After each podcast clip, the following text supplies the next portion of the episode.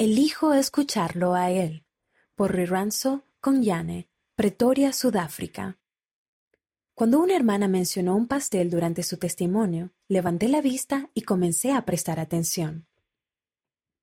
Pertenezco a la iglesia desde que nací, así que participé en las actividades de la primaria y los jóvenes. Disfrutaba la primaria por las canciones y las lecciones. Como adolescente, sin embargo, comencé a apartarme tras mudarme a un nuevo barrio. Asistía a las actividades para jóvenes casi todas las semanas, pero era retraída y no participaba mucho. No me gustaba ir a la iglesia los domingos, pero asistía de vez en cuando. Me daba cuenta de que no estaba realmente convertida al Evangelio y sus enseñanzas. No tenía un testimonio propio. Como de costumbre, durante una reunión de ayuno y testimonio, mi mente divagaba. No estaba escuchando atentamente el testimonio que compartían los miembros del barrio, pero decía amén al final de cada uno. Entonces una hermana subió al púlpito y empezó a dar su testimonio. Cuando mencionó un pastel, levanté la vista y comencé a prestar atención. Siempre hablo con el Padre Celestial, aun cuando estoy horneando un pastel, dijo. Ofrezco una pequeña oración para que el pastel se esponje y salga bien.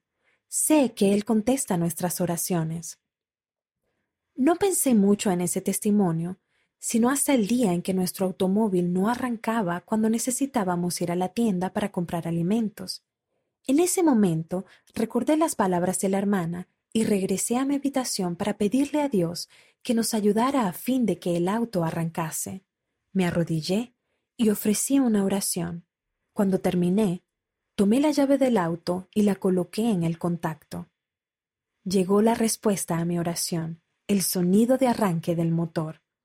Gracias a esa contestación a una simple oración, pasé de estar casi a punto de alejarme a un camino que me ha ayudado a obtener un testimonio personal y convertirme plenamente al Evangelio. Las palabras de mi canción favorita de la primaria, Siento el amor de mi Salvador, llegaron a ser más que la letra de una canción, se convirtieron en sentimientos que realmente tengo.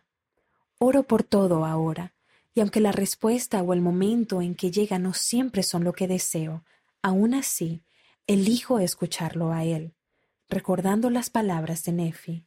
Mas he aquí, os digo que debéis orar siempre y no desmayar.